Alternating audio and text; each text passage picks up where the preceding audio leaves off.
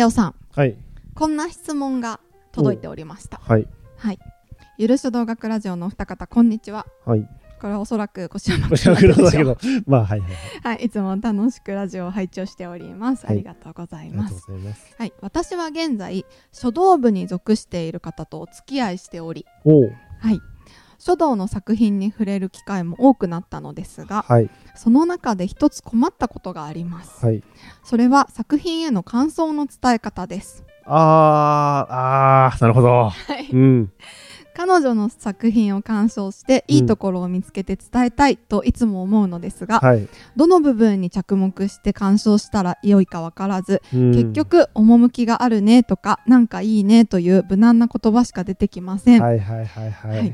書道の作品を鑑賞する際に注目するポイントや、うん。制作者側でまあ、制作者側の視点でこういうところを見てほしいという部分があれば、ぜひ教えていただきたいですということです。ぜひ教えていただきたいですね。もうこれね質問読んだ瞬間に、もうキュンキュンしちゃいますね可愛いと思ったかわいいね。うん。思います。ですごくないですか？え、これは高校生ですか？高校生じゃないかな、まあ、もしかしたら大学生の書道部ってあるから、はいはいはいはい。うんまあも、まあ、中学生とかの可能性もあるのかな。あわかんないけど。まあ、でもうん本当によく発表してたりするんだったら、うん、高校生以上であることは間違いないのではないとなるほど。思います。はいはいはい。多分、いいですね。書道部って書いてますからねうん。うんうんうんまあ、彼女の、まあ、作品に見てやっぱちょっとね芯食ったアドバイスとかなんか感想を言いたいというそうことですね。いやすごくないですか？なんかさ、うんうん。うんまず動機が素晴らしくってさ 好きな人の作品をちゃんと褒めたいからっていう、はいはいはいはい。い。やいやそうわかる、う。ん、気持ちはよくわかります。そうだよね。ペラペララな褒め方したくないってういうん感じがあるんうん、そうね。なんかねそうじゃねえんだよってななっちゃうから、うんうんうん。うん。それはちょっと避けたいですね。うんうん。そうですね。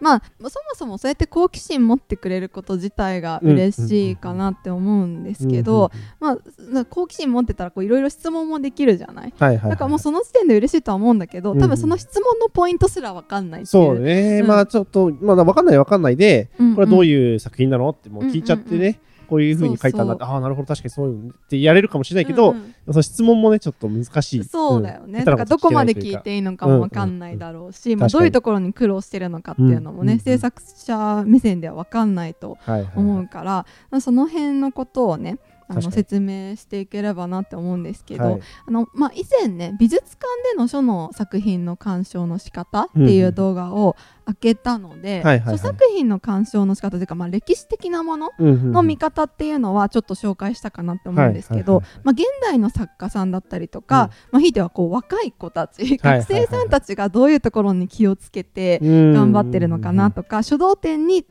こう出している人たちがどういうところにこう気をつけているのかなっていうそうそうそう、ちょっとまた違ってくるから。そうですね、うん。それこそなんか墨の臨床コンテストみたいなのありましたけど、うんうん。臨床の話だったらまあうん。わかるんですよ、元の作品に対してこうどういうところがそっくりだねとか、多分言えると思うんですけど、まあそうじゃなくてなん。うんかオリジナルで書いてるものってことですもんね。うん。うん。まあそれだけじゃないと思う。だからその辺も、あの解説できたらなとああなるほど思うので、まあもう制作者の人がグッとくる褒めポイントとかいうあかあなるほど。あー分かってくれたって思うようなどういうところを見ていったらいいかなっていうなるほど。のをうんうん。ちょっと紹介できればなと思っております。はい。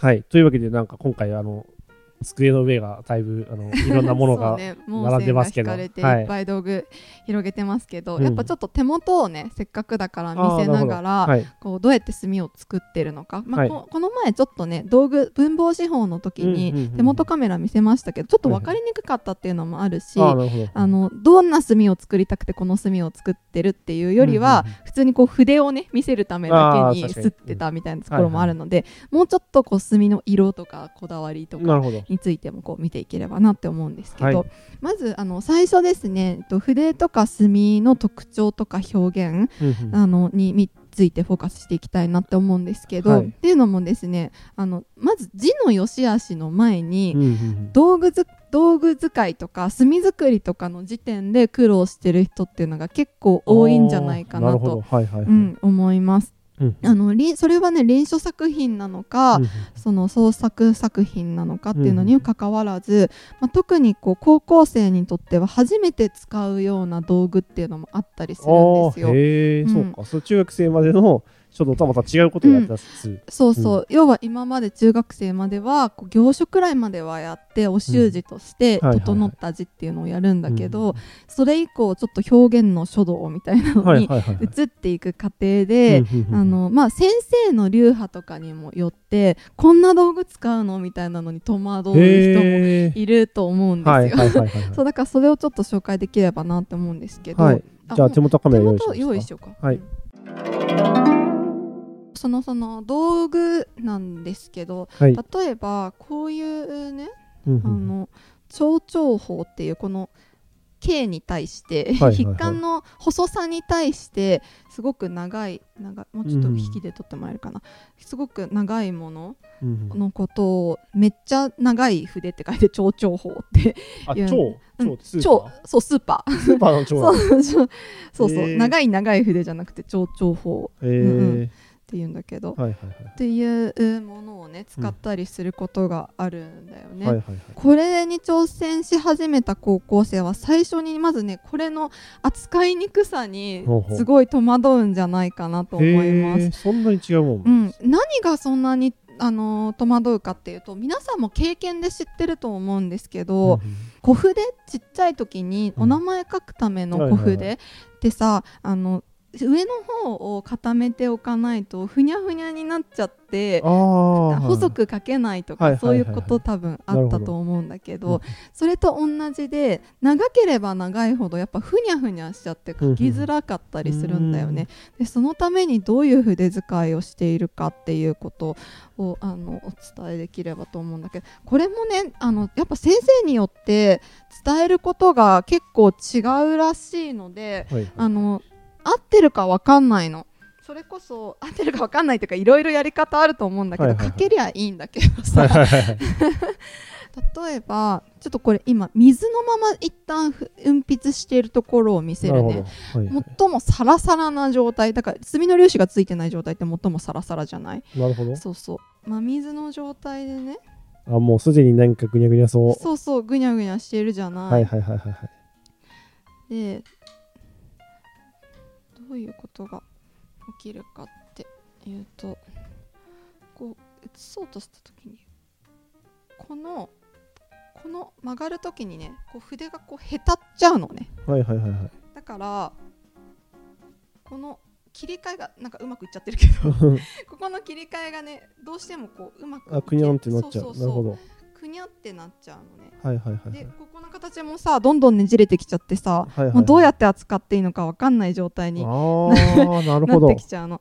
そうそう。であの羊の毛だから柔らかくって、はいはいはいはい。なんかもう余計ふにゃふにゃで特にこう切り替えたりする。もう筆のね水分がなくなってきちゃったりすると、うんうんうん。あの筆先がここに当たらなくってはいはいはいはい。え真ん中だけで書いていいのみたいはいはない気持ちになるでここ浮いてるでしょ？確かに確かに。あそうそう。越山君もなんかそんな感じになっちゃってた。そうそうそう,、うんうんうん。大丈夫ってなるんだけど、はいはいはいはい。まあこのまま書く先生もいる。へえもしくは、えー、とめちゃくちゃ濃い墨で書いて、うんうん無理やり粘性みたいなものをはいはい。上げると筆がこうぺったんこにならずに広がってくれるのね、はいはいはい。だから蝶々法には蝶能木で書くみたいなのがこう定石になってたりするんだよね。はいあるんだ。そういう。のうんそうそうそう。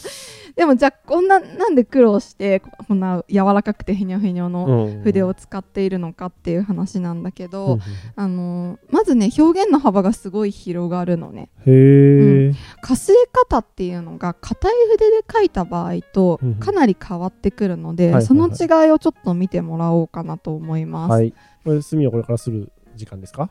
する時間ではないです。あ。なぜならそんな超能木にするのに何時間もかかあそうるからだよね。あそうそうそうだそそう。うだだから高校生たちの苦労としては、うん。そのじゃあ超長法を使うために超能木を使いましたってなるとまあね高校生の場合多分ね濃い牧樹使ってると思うんだけどなんかそれでもやっぱ展覧会にじゃあ出すものっていうのは、えっとなんだろうちゃんとすらせたもの、でそれを手刷りでもしやってたとしたら相当な苦労よ。ああ何時間も吸ってるわけうん。だそれだけで。多分墨すり機使ってんじゃないかなとは思うんだけあどねあんまないですからね墨すり機墨すり機ね。まあまああの円形のね普通のやつはあるんだけど、うん。そうそう。でまあだから大学生とかはさやっぱ、うん。あの準備室のさ墨すり機にこう制作時間まですごいすらせてたりするんだけど、講義の間中ずっとね、うんで放課後に書いたりするのなるでほどなるほど。でもやっぱ墨すり機の台数もさ限られてるからさ。まあまあ取り合いになっちゃう。取り合いになっちゃう。だから何時から何時まで多分陰性の人が使っててとかそういうのでもう墨すり機争奪戦なわけ。すごい大いきい作品を書くためには、うんうんだから墨の準備のためだけでも結構学生さんたちは苦労している。なるほどということで、まあ、とりあえずちょっと濃いめの、はい。えっと、墨汁を使わせてもらいますね。はい。はい、結構たっぷりつけるんですね。あそうですそうです。かなりたっぷりめちゃめちつけますね、うん。うんちょっと半紙で書く程度ののではないんですけど。いきますね、じゃあ夏とか書きますか。結構広がったら広がったまま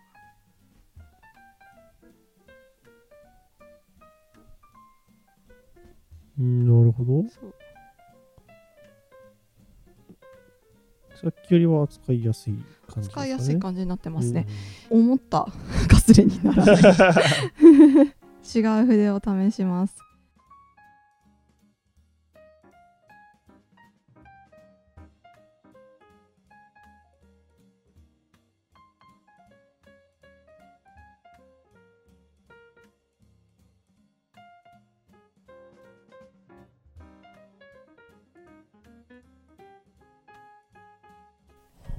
まあ例えばこういう作品があるとするじゃないですか。うはい。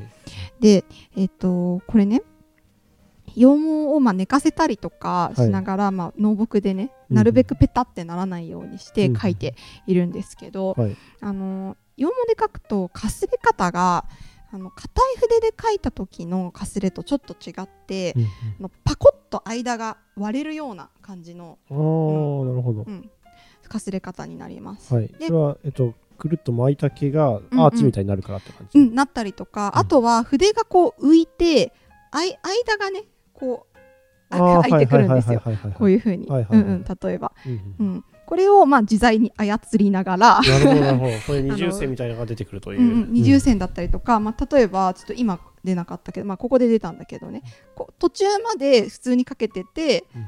ここだけもポコッと開いちゃうみたいなことが、はいはいまあ、そうそう丸く穴が開いたりとかするものがある。うんなるほど。それは硬い筆で書いた時と違くってじゃあちょっと硬い筆バージョン見てみましょうか。はうん。はい、じゃあ、えっと、イタチでもなくさらに硬い三馬質を持ってきましたけど、はい。まあタヌキとかでも、まあ、何でも、まあ、馬毛でもそういう風にはなると思います。これ、まあ、ちょっとノーブクのまま書いちゃいますけど、ちょっとほとんどない。そうだね、これはすごい、あの、例えば弾力があるので、あの特にさっきみたいにこうへたっちゃうことっていうのがうんないんですよね。じゃあ分かりやすいようにもう一回「生きる」っていう字を書い。てみましょうか。はい。で書くとこうね。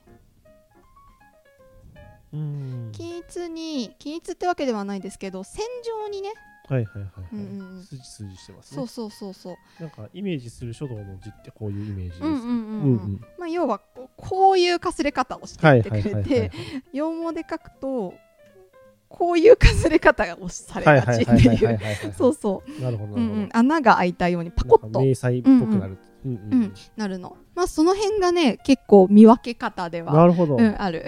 なるほど。使ってるじゃあ筆の感じが、うん。もうこの字の線のかすれ方を見れば見ればなんとなく想像つく。うん、大体つくと思います。はあ。だからまあ別に長能で書かなくっても同じようなはいはいはい。忘れ方はするかなとは思うんだけど、長能の方が書きやすいっていうふうに言われてるね。なるほどなるほど、うん、がはいはいの方が、で、まあ、さっきみたいにペタペタに、ね、なっちゃうから、まあ、まずこれを筆管を倒すってことを今までやってないからそうお習字の時点ではね絶対に筆立てましょうねっていう。ふうに言っているんだけれども羊毛で書くってなるとやっぱこのままではね扱えない、まあ、このまま扱ってもまた面白い線は出るんだけど、切り替えられないっていう時にこう倒したりとかすることもあるよねっていう。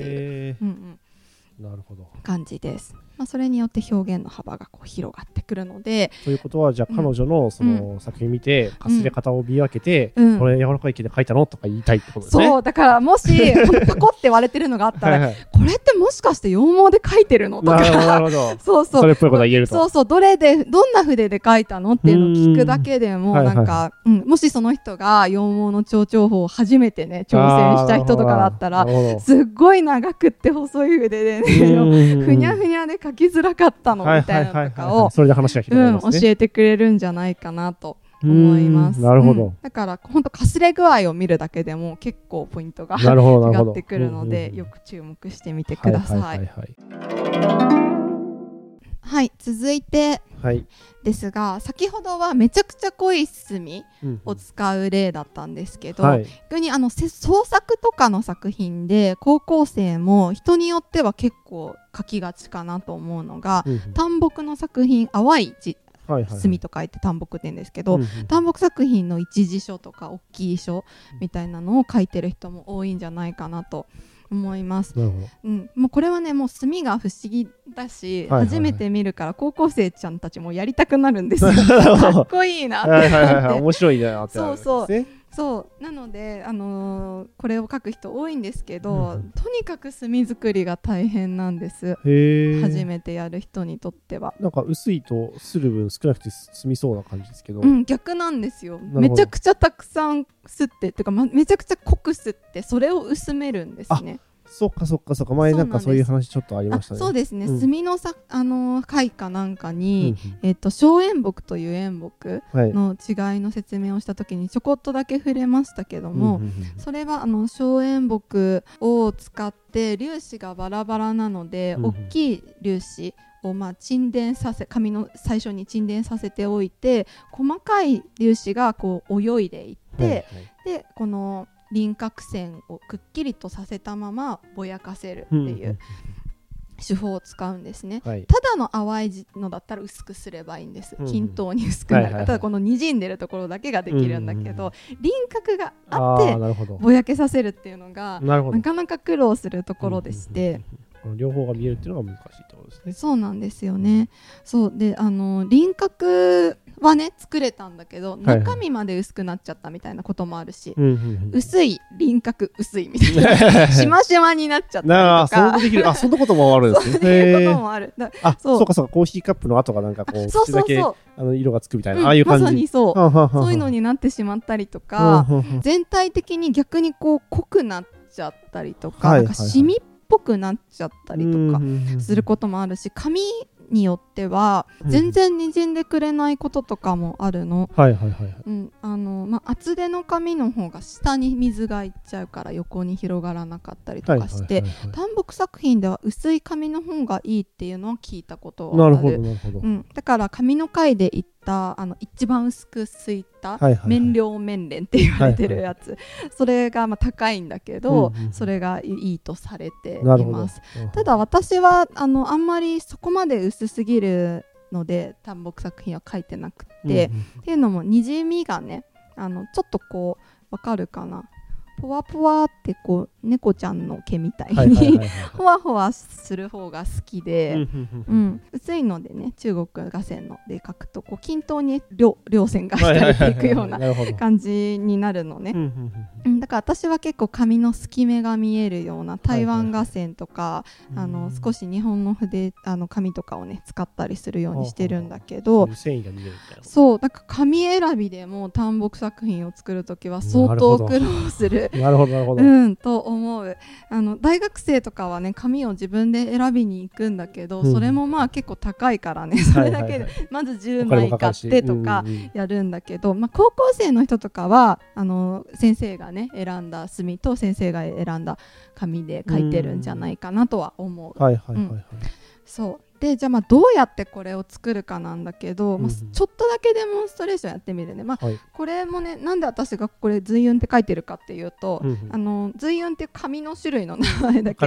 ど。そうだからこれで大体あの同じ紙を使うとこのくらいのにじみになりますよっていうののつもりであの比較のために書いてるの。例えばうん。この紙ほう四方っていうのかな？うんうんだと同じ濃度のね炭を使ったんだけど、全然違うでしょ。これはなんかビビビビビっていうそうにじみ方も結構ギザギザギザっていう感じになるし。結構濃くにじむ。うん、うん。だし色薄ここれ全然薄さが違うよね、うん。うんうん濃さが違うので。よりも全然濃くはっきり出てる感じ。うん。そう。うん。だからこっちの紙の方が、うん。えっ、と粗い粒子も泳いでいっちゃってるから弾いちゃってるのかなああなるほっていうど定ことなのかな？着する前に定着するま結構流れていっちゃってると、っっていうことなのかな？わかんないけど、うん、うん。まあパッと見そんなイメージもあるしそんなイメージあとは水自体もそんなに広がりきれてないっていうことなのかもしれない、そうそんな感じがするね、ううんんまあ多分いろんな理由でにじみにくいという、うんうん。まあ、だから単木作るんだったらまあこういううちの随雲の方の紙の方がいいかしらなんて思って、あのか新しく買った紙はうん単木で全部を繰り返はいはい。そうそう試してこのくらいのにじみになるっていうのをうん私はいつも作っている資料を、なるほど、はい。まあ、これ自体がねあの紙の名前のラベルにもなるしそうそう試し書きにもなってるから。そうそう一石二鳥なんですよ。なるほど。はい。じゃあちょっと作り方を見せますね、はい、いろいろやり方はあってうんうんあの例えばスタンダードなのは長泥剣っていうあの黄色いすずり、はい。ちょっと粗いすずりなんだけどものを使って荘園木鉱山荘園とか有名なのがあるんだけどを使うっていう風に言われてます。で私はなんかそれであんまりうまくいった試しがなくて、うんうん私の長泥剣が悪いのかもしれないし、うんすり方が悪いのかもしれないんだけど、うん私が好きな色合いになるやり方を言いますね。何度か実験して自分のチャンネルでも上げたりしたことあるんですけどこれ90件なんです。はい。90件だから単経験よりはまあ方々が強いと、うん。うん、すり寄りがそうそう。ガリガリすりおろせる。そうそうすりおろせる感じです。炭のすり方もいろいろあるって言われててまあでもねあの角を立ててやるっていうやり方を聞いたことがあるんです。あのこっちの手前の角をやってってうんうんで次、まあ、尖ってきたら奥の角をやってってうん真ん中の角を吸っていく、なんかそうすると座木っていうこう炭炭の塊みたいなのが出にくいっていうお話を聞いたことがあるので、しばらくそういう風にやってたんですけど、はい。炭をする時にこう立ててやるっていうこと聞いたことないですか？あなんかまあうんそうどうなんだろうな。傾まあな傾かない。の角度で。そうそうそう、でなんかそれって傾かないためにあの無駄に炭が無駄にならないためなのかなってちっちゃい時思ってたんだけど、うんうんそうではなくって当たってる表面積が多ければ多いほどしっかりすれるからっていうまあ割と至極当然なまあこと当然なことではあるそう。うん。を聞いてあじゃあやっぱり角を当てる方向方法はまあ間違ってなのか分かんないけど、うん。よりもあの平らな面を当てる方がいいのかなっていうふうには思って、ね最近はそういうふうにしている。はいはいはい。まあなんかでもそれもね圧力をかけた方がいいのかうん。それともなんかこう均一に吸った方がいいのかみたいなところで多うんうん。分違う気がするので、うん。まあそれも場合によるんでしょうね。なんかそうやってで,、ね。できる炭も違うかもしれないっていう。うん、それはできる炭違うような気がする。うんうんとろみがね出てくるので、あのはいはいはいはい。生クリーム南部立てみたいな になってきます。普通の書はこれくらいの濃さで大丈夫はいはいはい。なんだけど単木の場合はもう12分立てみたいなはい塊じゃんホイいップになる角が立つまでみたいなやつですね。な角が立つもうさらに後くらいあ、さらにやと。うん なるほど。そういう意味ではお料理っぽいですね。あそうなんですよ単木作ってる時はね料理とかこう科学実験してるみたいなうん感じで面白いですねだいぶこうわかるあかわかるねうんうんうんうんこうかなりあそうか。ドロッドロに動かすとこう下のもうすずりが見えるぐらい。すずりが見えるし、こううんうんもう固めようと思ったらこうやって固めはいはいはい、られはい。るくらいの炭になってうんうんます。うんうん。であの、まあ、これを薄めるのがスタンダードなやり方なんだけどあの私はさらにこうにじみをねあのちょっと茶色くしたいっていうのと、あのにじませ部分っていうのをうんうん。変えたいので、薄い部分をはい増やしたい。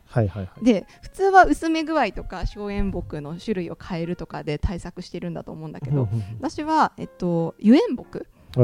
を単形でそれなりの濃さ、まあ、薄めに吸ってそれをにじみ部分にちょっとスパイスとして入れようかなと、なるほど。う。んまあ、そそれが最近の私のお気に入りの淡木、ブレンド、ブレンドそうタンブレンド淡木はい。にしてます、はい。そうアリューなのかどうか知らないけど私が好きな色になるから OK って思ってやってます、はい、でこれを混ぜていきますね、はいどうやって混ぜるんですか？これはね普通はなんかめっちゃ作った場合っていうのはうん。こそげ取って、とはいはいはい。ヘラみたいなので るらしいんだけけど今回はもうあの実験用にねはいちょっとキットみたいな感じで やるから、はい。もう筆でちょろちょろってやって取っちゃいます。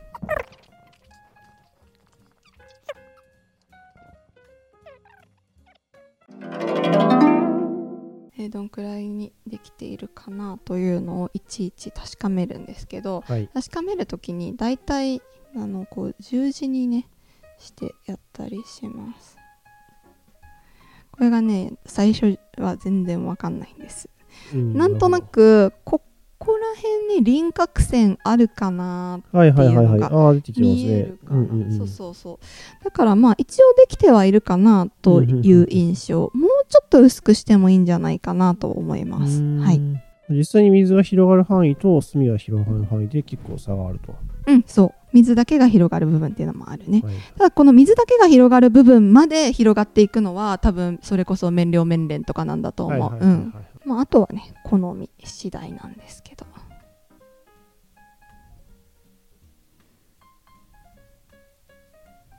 れもまた乾くと変わるのでうん結構何分後とかに見ないと実際の違いは分かんないですね。これ見てもらうと分かると思うんですけど最初の書いた線最初縦線から書いて横線いったと思うんですけど。最初の線の方が上に来るんですよね。だから単木作品見ると結構不思議な気持ちになって、はいはい。書き。順が違うような えなんか最初の方が浮き上がってるんだけどっていう、んんそうそう。その辺なんか紐が絡み合ったような感じも面白くって鑑賞の時にはねそういうところも見てほしいしはいはい。もし彼女さんが単木作品書いてたとしたらうん、うんうんこれなんで表側がこっちになってるのみたいなのとかそれを聞くともう彼女さんも危機として説明してくれると思います。なるほど。彼女が単木マニアだった場合。だった場合ね。ね。うん。夏木さんも割と好きですからね、私は単木作品かなり書くようになりましたね大人になってから、ううんん。大学時代は一切書いてなかったんですけど、自分で作品書くようになってから、うんまあ、書く言葉によっては単木の方が合ってるなって思う時に単木作品書くこと多いですね。うんうん。じゃあやっぱ言葉の中身にも合わせて墨を選んだりすると。うーんそうだねそこまでしてる場合もある。あはいまあ作品としてやる場合は。うんうんうん、そうだから大学生とそうだね学生さんたちがどこまでそこにこだわってるかは分かんないけど、なんか作家さんとかでこう一時書でさこう単木作品をガッて書いてる場合もあるからその時はかなりこだわって書いてるんじゃないかなと思います。これね乾いてみないと分かんないのもあって制作にめちゃくちゃ時間かかなるるんですよ。ほどなるほど。油絵みたいなことですね。そうそううんでしかもこう書いた後にね映せないの。横に映せないの。墨だまりができちゃってて、はいはいはい。映したら変わっちゃうからえ？書きっぱなし。そそこに置いとかないといけないの。ああ、今これ傾けちゃうと、うんうんうん。にじみが変わっちゃったりする。そうそう。これ割と厚手の紙だからうん大丈夫なんだけど、うんうん面料面連とかで書いてる場合もうほとんど下敷きの方までべちゃべちゃになっちゃってるくらいだから、あーはいはいはいはい。そう。今動かすと。動かすとダメ。だから1変わっちゃう。回にかかる。こう1枚を仕上げるためにすごい時間がかかるから広い場所が必要だったりとかなるほどしてなるほど。乾くの町で作品ダメでしたってなったらまたもう一回書き書いてあー乾くの町それしんどいってなるってですねなるほどいうなるほど。そうその辺も大変なんじゃなはいいかなと。思いますはいはい。ここまではす道具の話だったんですけども、えっと、ここからはですね、えっと臨書の場合と創作の場合でそれぞれに注目してほしいところをあの分けてお話しさせていただこうかなと思います。はい。基本的にですね臨書作品の場合は最後に自分の名前誰々って書いた後に「臨」って書くので。ああ、なるほど。そう。うんうん。臨って書いてないとね盗作になっちゃう。でもそれでも臨書と何の作品を臨書したかまでは書かないんですか？書く場合もあるし書かない場合もああなるほど。うん。そう何を臨書したかまでは、まあ、結構書いてない場合が多いんじゃないかな、まあ臨書何々臨って書いてあるであれば臨書で誰々書くって書いていればただの創作っていうなるほど、場合がなるほど。あります、はい高校生ならですねまず確実に臨床の中でも競輪をやっているはずなんですこれもですね、はい 声に出したい書道用語で触れましたが、臨床の中に3つの段階があって、ーはいはいはいはい。競輪、位輪、背輪とい。うものが、はいはいはい。うん、形をま臨床するというそうそうそう、があります。で、うん競輪って言っても形さえ真似できていればそれでいいのかっていうとそういうわけではないんです。うんはい。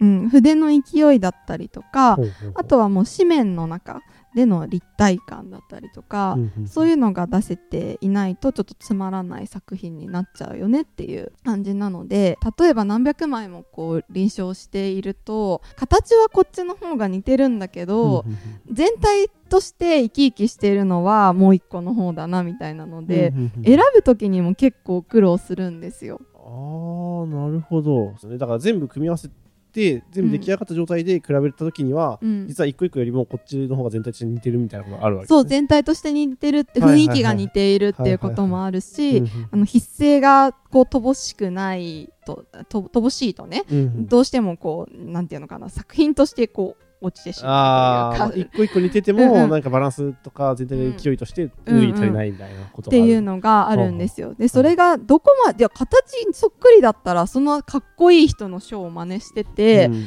で形そっくりなんだったら、うん。それの方がかっこよく見えるはずじゃんって思うじゃないですか。そうですね、うん。だからそれをねどれだけ違うかっていうことをはい。今回実践して比べてみようかなと思いまして、はいはい、どれだけこう臨床っていうものにあの大変な思いをしているかっていうのをねなるほど。身をもっ皆て。僕が実験となってってことですね。もらおうかなと思います。でどういう実験をするかっていうとちょっとこれは成功するかどうかがわ全然わからないんですけど、はい。先ほどあの私が唯一フランスに持ってきた北条がありましてそれが、あのほ北条って書のお手本のことなんだけどね、それが皇帝圏の書なんだけど北宋時代のね。はい。でそれを、えー、と鉛筆で写しました。はい輪郭を。でそれをレオさんはただ小筆でね細かくはみ出さないように塗り絵をしてもらって、はいはいはいはい。でそれ私は隣で一生懸命臨床するなるほどなるほど。それはどう違うかってこと。なんか塗り終わるまでの間にはいややった私の臨床になっちゃうから、まあ、はいはい。数枚になるとは思うんだけど、はでそれをまあ実際に比べてみて、いはいはいはい。あのまあ、絶対に形はレオさんの方が取れてるはずなの。あーまあ鉛筆でも写し書きしてる。真上から写し書きしてるわけだから。でそれでもなんかちょっとかっこいいみたいなのが出たとしたらそれは筆勢がやっぱりこう真似できてたりとか、全体としてのこう墨の入れ方みたいなのに、まあ、趣があったらいいじゃないっていう。うんうんっていうのがあるので、はい。ちょっとそこら辺を比べてみませんか。はい。やってみましょう。はい。はい。準備したのが皇帝圏の小風格士官っていうものです。普通臨床する時っていうのは漢詩とか漢語の切れ目が悪くないところっていうの文章の途中とかうん。じゃないところを選んだりするんだけど、はい。まあ、今回もね一応文章の切れ目では選んでるらしいんだけど、はい。選んでるんだけど、はい。一応こうパーッと見てうん。ページの中で私がもう確実に形だけを真似するのは無理だろうっていう、まあ、かすれが入ってるところとか、まあ、あとは前回ね超音堂で銅の字の時に皇帝圏に触れたからちょっと銅の字入ってるし、まあなるほど。ちょうどいいかなと思って。はいはいはい。やりました、なのでちょっと場所は適当です。すはい。みません、あの学生さんたちはちゃんとね場所も選んだりとか全体の意味を、あのちゃんと理解してからやってます。まあ、小風格はね、あの有名なので、高校生とかもよく練習したりしています。ううん。ん、なんか左遷された時に書いたやつだったかな。そう。そう、左遷された時に書いて、なんか。ていうやつね。あでもまあつらたんもそうだけど小風格士官はそうじゃなかったんだじゃなかったっけななんかうんうんうん。そこら辺の景色がすごい綺麗だからっていうのので書ないた結構ポジティブなやつだった気がする。はい。うんちょっと曖昧です。はい。じゃあちょっと早速やっていきましょう。私はもう今から真面目に臨床モードに入るので、はい。えっとレオさんはもう墨汁を入れて、はい。墨も使ってこうすりながらやって大丈夫なんで。はい。はいやっていきましょう。はい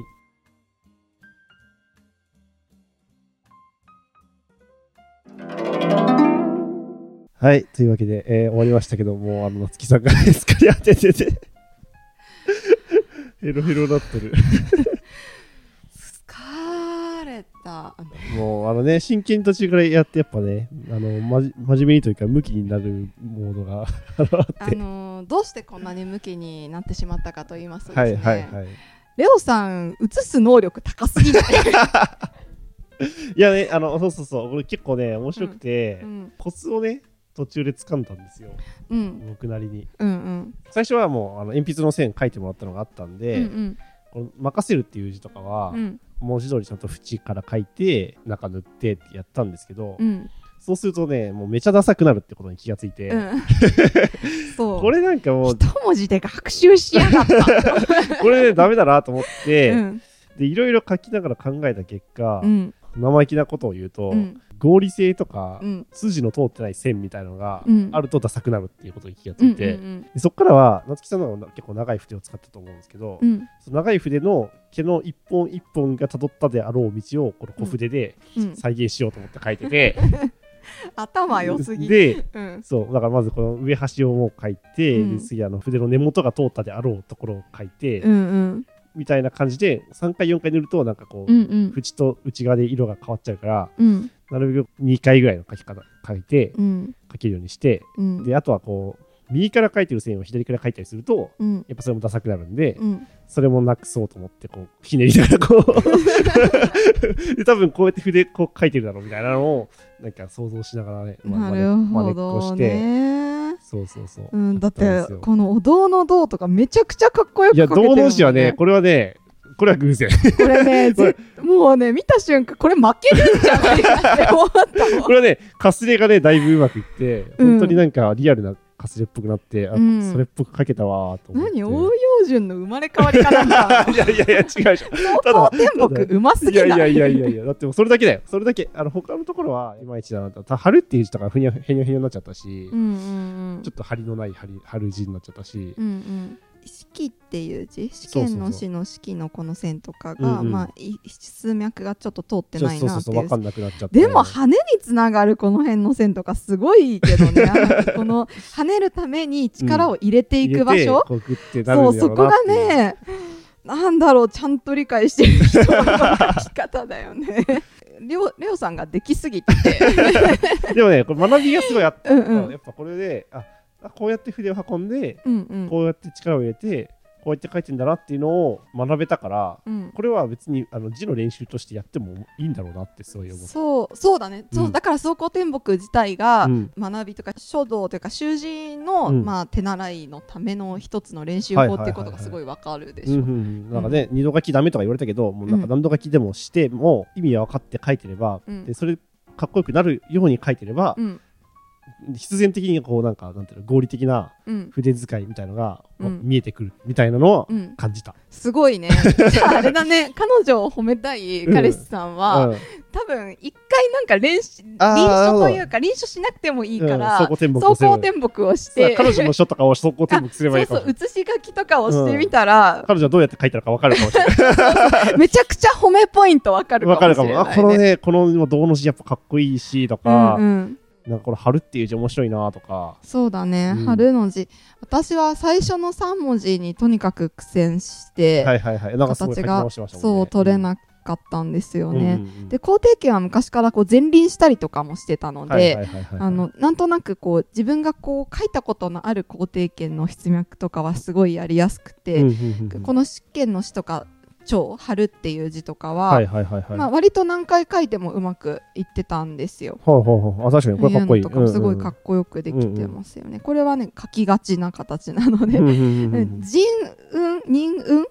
の動のところがね、うんうんうん。もうどうしても書けなくてちょ難っとしいね。こむずの運のなんかでかさのバランスがめちゃわからんって思った。そうだね、うん。で今回で最終的にちっちゃくなったんだけど、うん。今度はなんか形も合ってないしなんかい勢いなくなっちゃったなという、自分的にはいろいろ反省点そうがね。あります。まあうん。ただじゃあ例えばその写した字と普通に私が臨書しただけの形で、うん形は違うんだけど、うんあのかっこよさがあるかなって思うようなところも少し見てみましょそううですか。ね。いや、まあだからやっぱり、その、さっき言ったように、縁から書いた人の字とかは、うんうん。もう全然ダメなのよ。これはやっぱりちゃんと筆で描いた、勢いがね勢いとか。伏せながら払って普通払う時左払いってちょっとすくうような感じではい払うじゃないですか。これが最終的にちょっと伏せるように払ってるんですよね。うん。んなんかその辺の勢いだったりとか。あと肯定権ってすごい、えー、と診療の書き方が特徴的でこう揺れるように脈打つように書いたり、するんですけど。縦線通るの字と、そうそう、でそれがねまあ私の想定では、写した人もう単純にこうして小筆で写した人は、この骨格がない線というかあーなるほど。本当本当にへにょへにょと波を打ってるだけのはい線にはいそれをただなぞるだけになるそうそう。うんうん。なるかなと思ったんだけど、うん。それがね全然なってなくて すごい結構こう勢いのある線になってるんだよねレオさんの字。でまあ私もその辺は目指してて形をこうふにゃふにゃと真似するだけじゃなくて、うん骨格を丁寧に力強く描いていくように、まあ、心がけたなるほどなるほど。というようにそうでもそういう意味ではうん。俺は何回も繰り返して書いてるから、うんうん。すごいなんかマットになっていて、うんうんうん。ベタっとなんか重たくなっちゃってるああ画面がね、うんうんうん。画面が。それがやっぱり一発で書いてるとうん。こう筆の生感というか。軽やかさみたいな。そうだね。墨色は全然こっちのねあの1回で書いた方がいいね、やっぱり。これも印刷したのと変わらんから、う。んそういう意味では、うん。確かに確かに。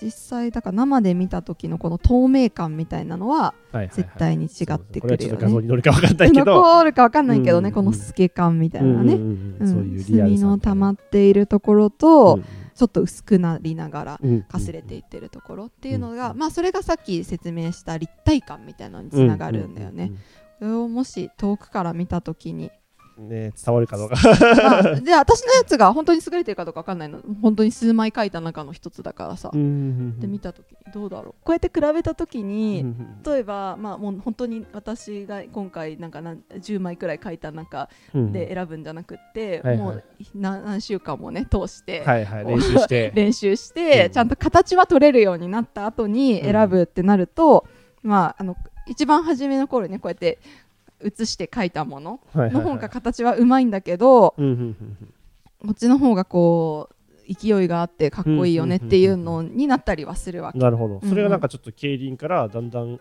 入輪に移っていくような形になるってことっていうのもあるし、うんうんやっぱこう筆の自然さだったりとか、さっき言ってたみたいになんかちょっと、まあ、二度書きしたわけじゃないんだけど、うんうん。骨格がないへにゃへにゃな線になってしまうとか、はいはい。枠から取っちゃうとうんうん。まあみたいな。うんううん。ん。それに近いようなことが起きちゃうんだよね。はいはいはいうん。はいだからこの一部分はすごいかっこよくて。じゃあ例えばなんだけど、はいはい。これ銅は成功したけど他のはすごいダメだったとするじゃない、うん今回はうまくいったけど、うんうん。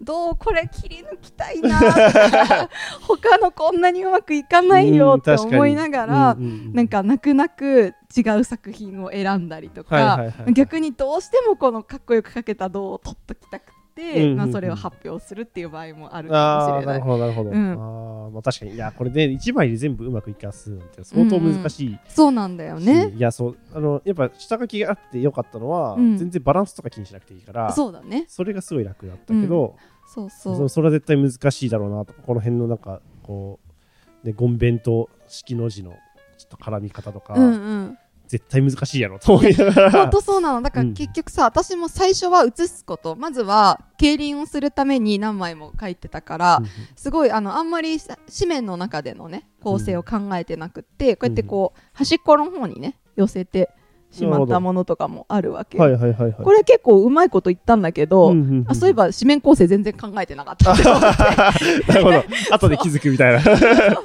確かにうんうん。んううんうんだから上腹っていうこの半節のね紙縦長のよく紙あるでしょ、それとかに書いたりする時もえなんかちょっとこれすごいうまくいったと思ってたのに、うん。こうか寄ってみたい。な寄ってみたらなちょっと左に寄ってないかみたいなあったりあもうするの。切ってなんとかしたいね。そうしてなんとかしたくなったりする、うんうんうんまあ、そういう苦労もあったりするので、結構長めの作品を書いてたりとか臨書の中でも文字数多いのを書いている人がいたら、もう臨書だって分かった瞬間にこれ全部写すの苦労したでしょっていうのをねあーなるほどなるほど。そうそうんんん。言ってもらいつつ、まあ、あのすごい勢いのある線とか、まあ、あの何の臨書してるのかをね聞いたら、うん。普通に今だったらスマホでで調べることもできるから、この字そっくりだねとうかかっんこいいねっていうのを言ってくれたら多分もうめちゃくちゃ嬉確かにしいじゃんな。るほどなるほど。まあねこのこの部分このこの字がうまくいってるとか分かるといいですよね。そうそう。そういうのももしかしたら嬉しいんじゃないかにな。いやそうこれ全然別に塗りだったけどこの同の字はねうまくいってちょっと嬉しい。嬉しい。そういうのが一文字一文字にあってうん。全体にもあったり確かに確かに。思いが絶対ね、ありますからねそこはね作品としては。うんうんうん。うんうん、だからこうそっくりにいったものを必ずしもチョイスできないっていう苦しさみたいなのあもー制作者にはある。なるほど。臨床の場合は特に。か、まあ、実はこの字とかはもうあっちの方がうまくいったけど、くいったんだよな。なくなくこっちを選んだみたいな。そう3 番目の文字は57枚目に書いた方が一番うまくいってて。なるほどなるほどなるほど。一文字ごとにね ランキングがあるね。そうそう。で一ん。文字う一文字をさじゃあもうもしフォトショーとかでさ、はめ込んだとしてもうまくいってるとは限らないんだよね、はいはいはいはい。全体のバランスだから、うんうん。うんまあそういう、まあ、組み合わせの苦労みたいなのがあったりします。レオさんの臨床力というか相当天木力を 褒める感じになっちゃったけど。逆になんか違う違う回になっちゃった。違う回になっちゃったけど、まあまあだからちょっとねあのやってみてもいいかもね。確かに、うん。まあみまあそれこそ彼女のことを褒めたかったら、うんうん。自分がやってみて、うん。いやこれできないわみたいなうん、のが気づいた方が確かに、うんうん。あの褒めやすいかもしれかもないですね。しれない。うんうん。うんうん。もう別に書道セットはね別に家にあるものでねやれると思うんで、うん。ちょっと真似してみていやこのこの字難しかったわみたいなことを言えるとうん。共感できるかもしれ共ない、感できるかもしれないですね。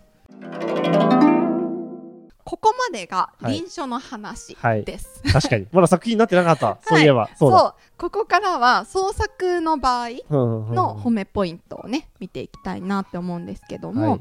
えー、と創作の場合は臨床の注目点例えば墨とか、うん。えー、と筆とかの工夫はい。とかっていうのはもちろん同じように見てもらったらいいんですけどあとはね何風に書いたのかっていうの。あをああの聞いてもらったらいいかもしれない。なるほど。っていうのもあの本当にただの自由な創作を書いている場合ももちろんあるんだけど、うんうんうん学生さんたちの場合は先生たちがちゃんと指導していることが多いので、はいはいはい。あの古典に立脚している場合が結構多いのね。なるほど。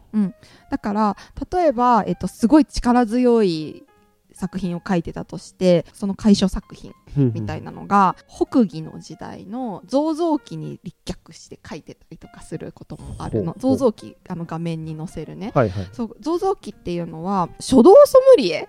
はいはいはい。書道ソムリエで造像記一回画像に出たかなと思うんだけど、今まで私たちがこう書道学ラジオで少し触れながら見てきた作品って唐の時代の、まあ、解消が多かったと思うんだけど、はいはいはい。それってあの、まあ、ずっとね王羲之の時代くらいから南側中国の中でも南の方側のものが多くて、うん。北魏っていうのはもうちょっと北の方はいなんだよねそれで、えっと、北の方が仏教が盛んで、はい南の方側が道教が盛んだったんでね。だからまあちょっと毛色も違うし、うんうんうん。文化自体も違うんだけど、はいはい。で北魏の時代っていうのは彫ってるねひ非常が多くって、はいはいはい。魔外碑っていうんだけどあの崖にもそのままえ経典を書いてあるものがあって龍門造像記っていうもうなんていうかもうすごい大きい広大な場所に、造像記だけがバーンって立ってるもうちょっとい雄大な まあ外があるのね、雄大なのもそうだしちょっとなんかなんなら狂気も感じるみたいな。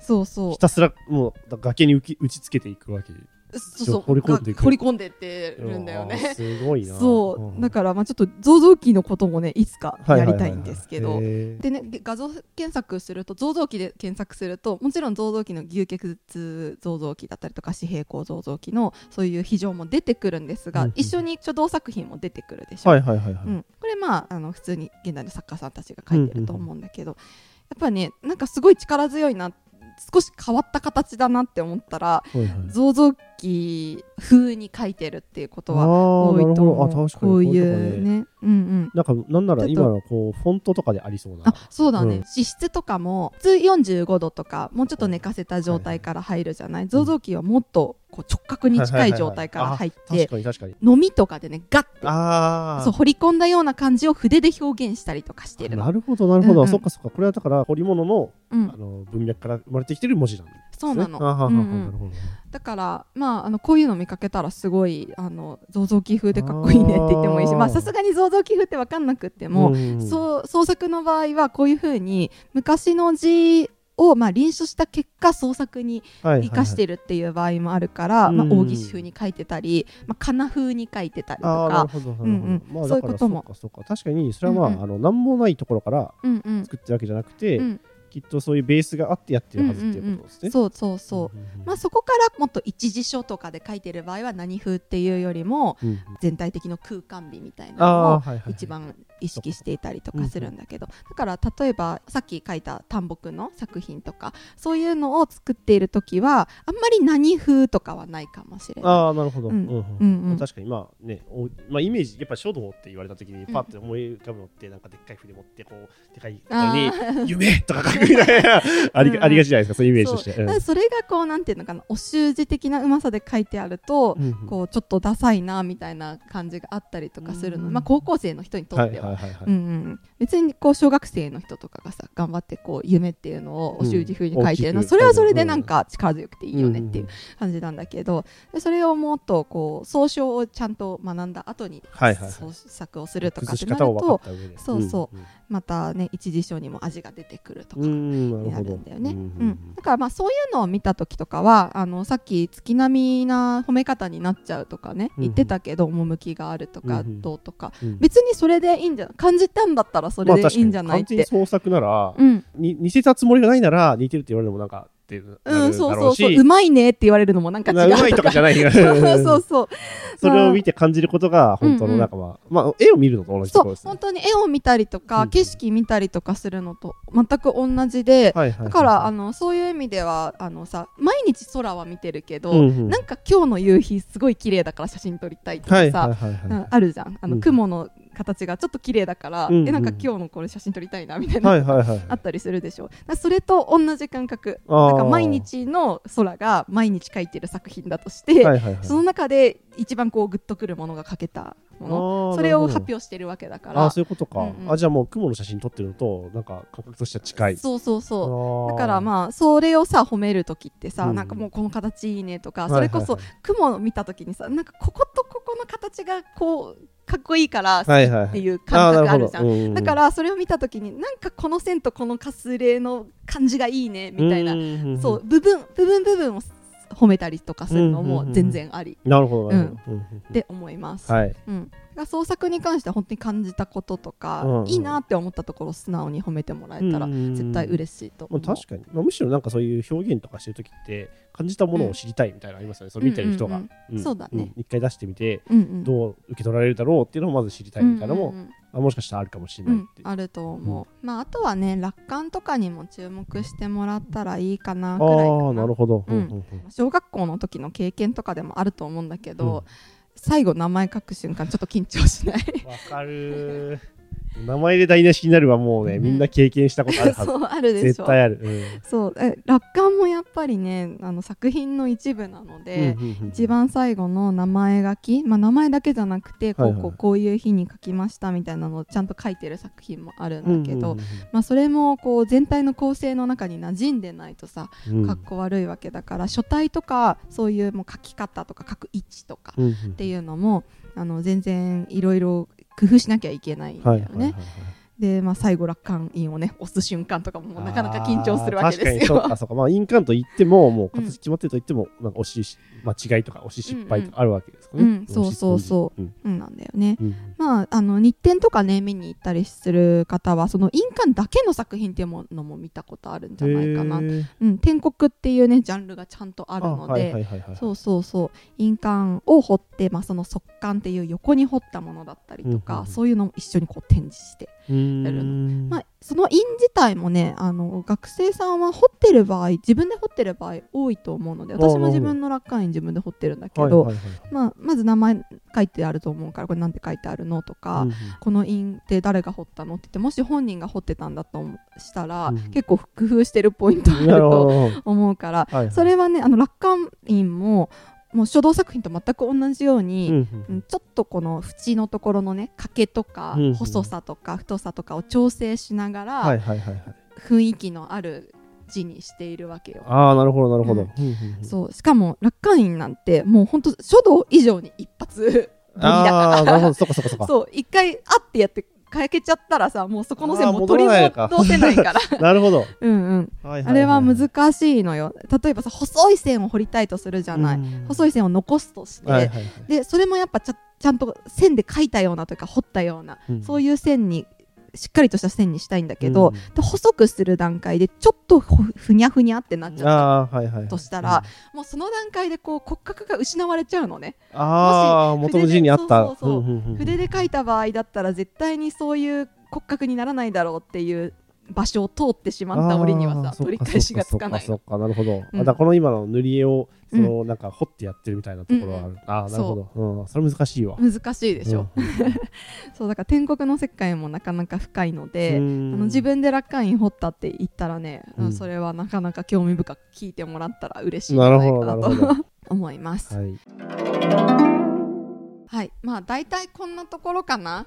なるほど。まあこれでねでもあだいぶ答えにはなってるんじゃうないか。な、ん、そうだね。まずはこう道具に注目してもらうことと、まあそれを作る上でこうね、うんうんうん苦労してることとかをね、うんうん。聞いてもらったりとかすればいいし、まあそれを選ぶ段階でもね。